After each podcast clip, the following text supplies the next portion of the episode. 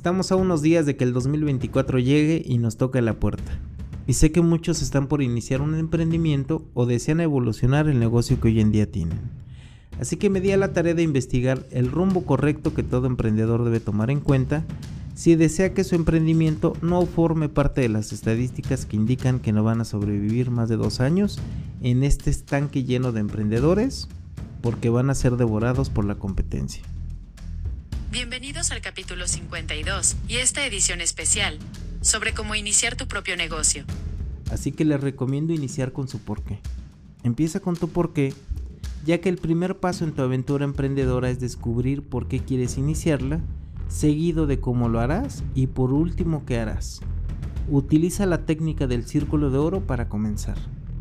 Simón Sinek es uno de esos optimistas que cree en un mejor futuro y en la capacidad del ser humano de construir. En múltiples años de estudio descubrió patrones de cómo los grandes líderes y empresas piensan, actúan y se comunican. En su primer TED Talk, en 2009, presentó su concepto del círculo de oro y hasta ahora su video es el tercero más visto de la plataforma con más de 37 millones de visitas. ¿Pero en qué consiste este concepto? En la caja de la descripción de este episodio te voy a dejar un esquema adjunto para que puedas bajar el círculo de oro, el cual está compuesto por tres partes. ¿Por qué al centro? ¿Cómo en medio? ¿Y qué hasta afuera? Aunque parezca obvio, vamos a definir los términos según la visión de Cinec. Cada persona y organización del planeta sabe lo que hace. Algunos saben cómo lo hacen, es decir, cuál es su propuesta de valor o PV, propuesta única de venta, pero muy poca gente o empresas saben por qué hacen lo que hacen. Cuando digo por qué, no me refiero a ganar dinero, eso es un resultado. Más bien quiero decir cuál es el propósito, la causa, la creencia, por qué existe la compañía, cuál es su razón para levantarme cada mañana y por qué debería importarle a alguien. Lo que tenemos que asumir es que generalmente nuestra manera de pensar, actuar y de comunicarnos es de afuera hacia adentro, comenzando con el por qué.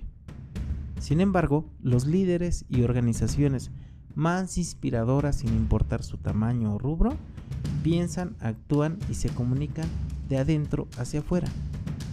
Tomemos el ejemplo de Apple. Si fuera como las demás empresas, su discurso sería este Fabricamos computadoras geniales, bien diseñadas, sencillas y fáciles de usar. ¿Quieres comprar una? Y la realidad así es como la mayoría de las empresas quiere vender hoy en día, diciendo lo que hace y lo diferente o mejores que son frente a su competencia y esperan con ello a cambio una venta. Pero eso es poco motivante o inspirador. Apple realmente se comunica así.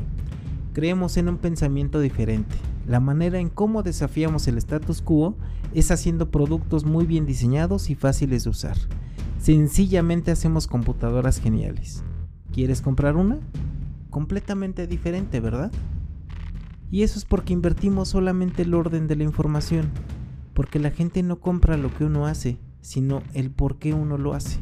El objetivo no es hacer negocio con todos los que necesitan de nuestro producto o nuestro servicio sino hacerlo con la gente que cree en lo que uno cree. Y creo que esa es la mejor parte. Tu por qué es una declaración de quién eres, sin importar lo que hagas o a dónde vayas.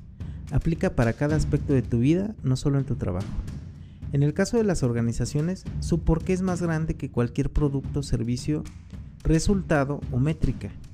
Una vez que lo encuentran y que cambien de discurso, su marca cambia completamente su verdad y su significado y el valor que tiene para nosotros, significando que así van a traer mayores ventas, clientes y socios y la gente ama trabajar con ese tipo de empresas. Así que cuando entiendas tu por qué, podrás articular de manera clara lo que hace que te sientas satisfecho y podrás entender mejor qué motiva tu comportamiento cuando estás al natural. Cuando puedes hacer eso, tienes un punto de referencia para todo lo que hagas en adelante.